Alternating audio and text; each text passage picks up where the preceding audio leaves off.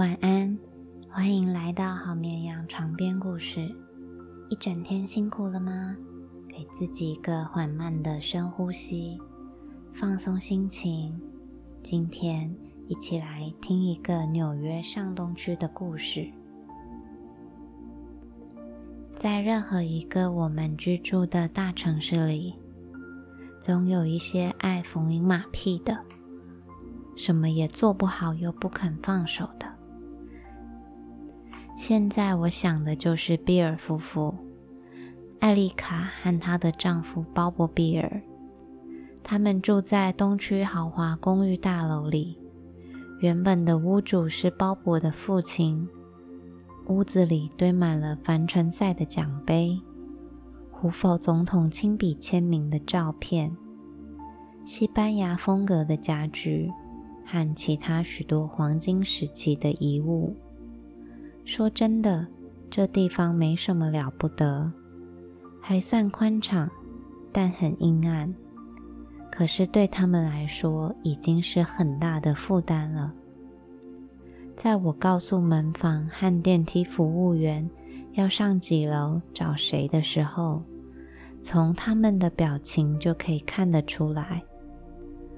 鲍勃·比尔夫妇他们总是延迟两三个月的时间才缴交房租，小费的事就更别提了。当然，艾丽卡曾在贵族学校上过学，她的父亲就像鲍勃的父亲一样，败掉了上亿的家产。他记得的全都是披星戴银的回忆，一场场的赛马盛会。下雨天里温暖的冰室车，和女孩们在白兰地酒公园的野餐。她是个很好看的女人，有着长长的脸蛋，新英格兰风格的美丽，一种自然流露的尊贵。她看起来十分的沉稳。在他们最拮据的时候，她会去打工。先是在第五大道的玻璃名品店，接着是乔治·杰森的银饰店。因为他在店里坚持抽烟的权益而惹出了麻烦，于是他离开那里，转往杜邦威尔公司。接着又从杜邦威尔转到班德尔。有一年圣诞节是在舒华兹玩具店。第二年的复活节，他又转到了塞克斯第五大道百货一楼的手套专柜。在不断转换工作的时间里，他还生了几个孩子。他把孩子都交给一个苏格兰老妇人照顾。这人是当年家里的老佣人。他似乎也跟比尔夫妇一样，仍守着过去，没办法做任何改变。他们就是那种你常常会在车站或是鸡尾酒会上遇见的人。我指的是周六夜晚的车站，或在早春时候乔治湖的车站，又或者更远一点，像是英国的巴丁顿车站。夜游船上，他们会热情地向游客打招呼。他肯定也会穿着白色风衣。拿着手杖，戴着绅士帽，而艾丽卡肯定也穿着她的貂皮或是二手皮草。在某种程度上，参加鸡尾酒会的路线一般大同小异，总会在相同的车站、接驳站、渡船口的地方碰面。这些派对的人数不会太多，但喝的酒也绝不会太好。你在这些派对里吃喝的时候，总是觉得在热络的气氛中有一种明显的疲惫感，就好像家人、社会、学校这些束缚正慢慢的溶解、消失，就好像你酒杯中的冰块。不过，社交的氛围并没有解体，没有质变。事实上。这还是一种出游的氛围。所有的宾客似乎都挤在候船棚里，或是火车接转站。等着搭渡船或火车离去。经过拿着衣帽的女仆，经过门厅和安全门，前头是幽暗的海水。或许风大浪急，此时风在呼啸，灯火在摇晃，招牌上的铁链吱嘎作响。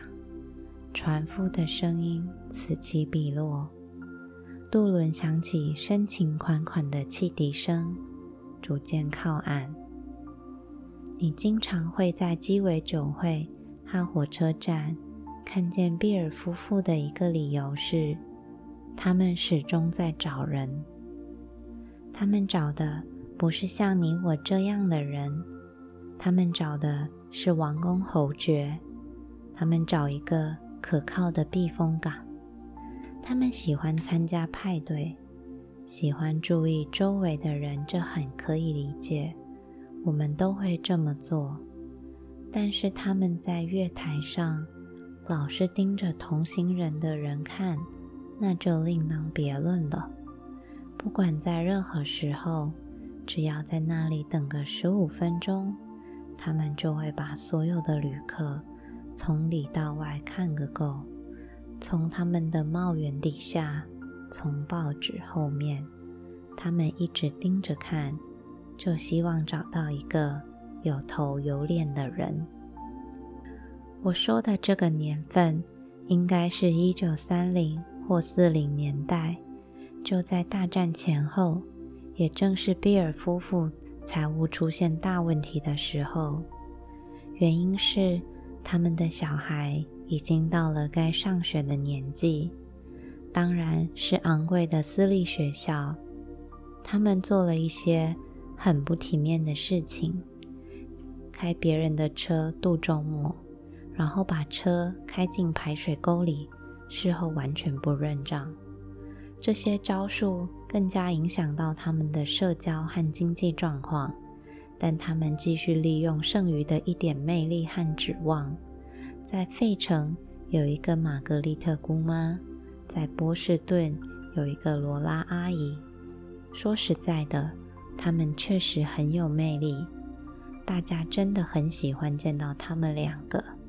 就算他们是绚烂盛夏中最拮据的一对小蚱蜢，他们也有办法让大家想起一些美好的事物。美好的地方，美好的赛事，美好的食物，还有他们的热情，在月台上寻找朋友的那份狂热，根本就像是在寻找他们所熟知的世界。玛格丽特姑妈过世的那年春天，我的老板和他老婆准备出航去英格兰。那天早上，我带着一盒雪茄。和一段逝去的恋情上船，船很新，我记得一大堆漂泊的游子在船上的图书室里浏览普利兹小说奖女作家的套书珍藏本，一面赞叹船上的小型泳池和酒吧，通道上非常拥挤，在这个阴沉沉的上午十一点。头等舱的每间房里都塞满了鲜花和喝着香槟的宾客。纽约港里如碧波汤头的海味直冲云霄。我把礼物交给我的老板和他的老婆之后，就去找上层的主甲板。经过一间房舱，可能是一间套房吧，我听见艾丽卡天真烂漫的笑声。甲板上挤得水泄不通，一名服务生正在倒香槟。我跟几个朋友打招呼，艾丽卡把我拉到一边说：“玛格丽特姑妈往生了。”她说：“我们又要发了。”我喝了点香槟，心里想着：不知道玛格丽特姑妈的财产能维持这两个人多少时间。他们的债务庞大，生活习惯荒诞，即使有个几百万也撑不了太久的。这个想法一直存在在我的脑海里。那年秋天，洋基球场有一场重量级的赛事，我好像看见鲍勃捧着一盘粗珠望远镜在场子里打转。我叫他的名字，我叫得很大声，结果不是他，实在是太响了，响到我以为我看见了他，或者是说，像是看见一个活灵活现的远景。我真希望我可以大咧咧地说，在某个下雪的夜晚，当我走出戏院，看见艾丽卡在四十六街兜售铅笔。当他回到西区的某个地下室，鲍勃就奄奄一息地躺在毛毯上。当然，这纯粹是我无良的想象。我只顾着说，比尔夫妇这种人经常会在火车站和鸡尾酒会上碰见。其实，我还漏说了海滩。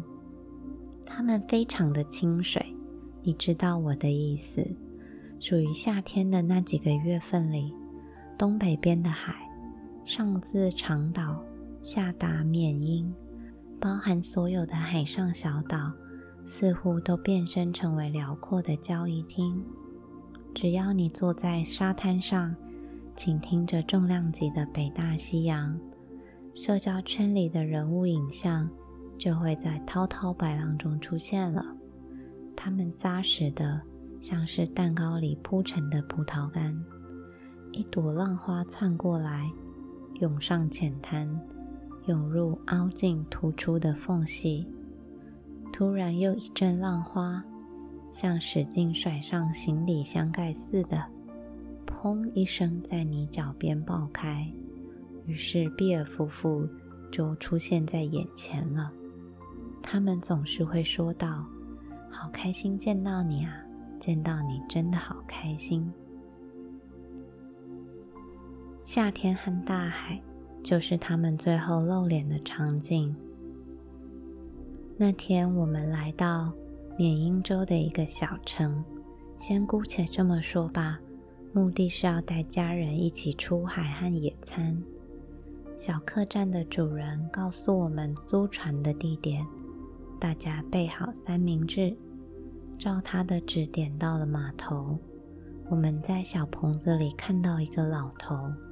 他有一艘有桅杆的小船出租，我们付过定金，签下一份脏兮兮的文件。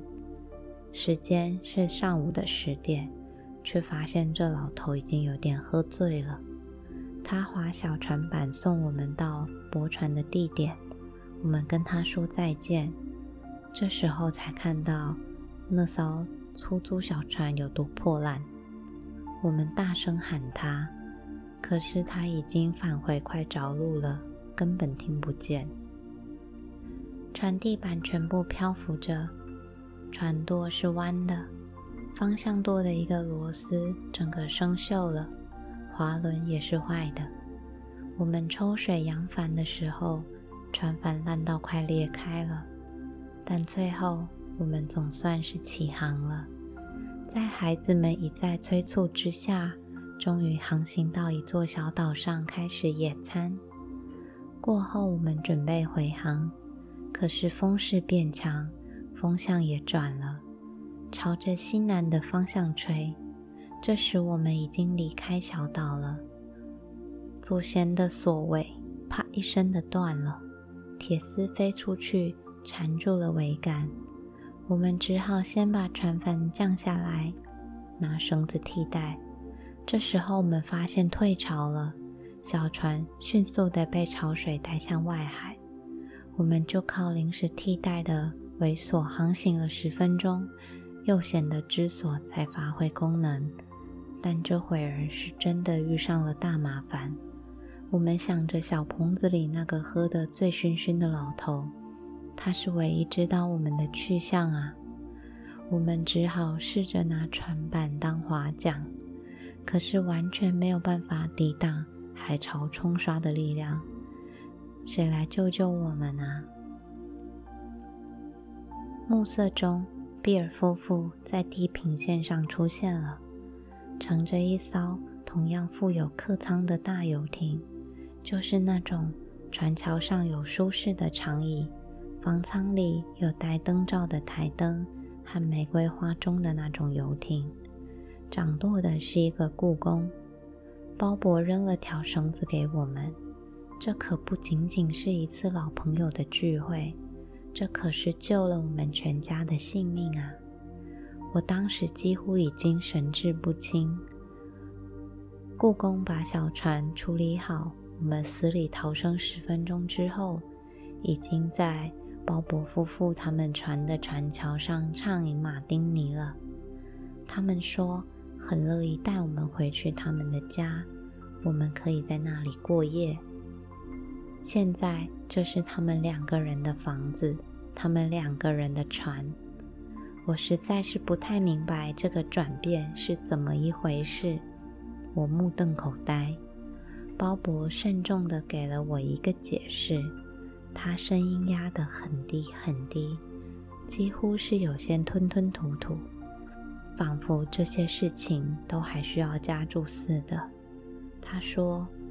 我们拿到玛格丽特姑妈大部分的钱，罗拉阿姨那里则是拿了全部，还有劳夫叔叔那边也给了一点。我们把这些钱通通拿去投资，你知道的，过去两年翻了三倍。我把我父亲曾经失去的都买回来了，也就是说，我买回所有我想要的东西。那个下午。那个海洋，当时在小船上感觉那样恐怖的海洋，此时宁静无比的在我们周围伸展着，太奇妙了。我们舒舒服服的坐在那里欣赏着我们的同伴。比尔夫妇真是有魅力，他们一直都是这样的，现在更加上聪明。只有聪明如他们，才知道。艳阳天会再度来临，所以我除了聪明，还有什么话说呢？听到这里，你是否已经进入梦乡了呢？那我们就说一声晚安，祝一夜好眠。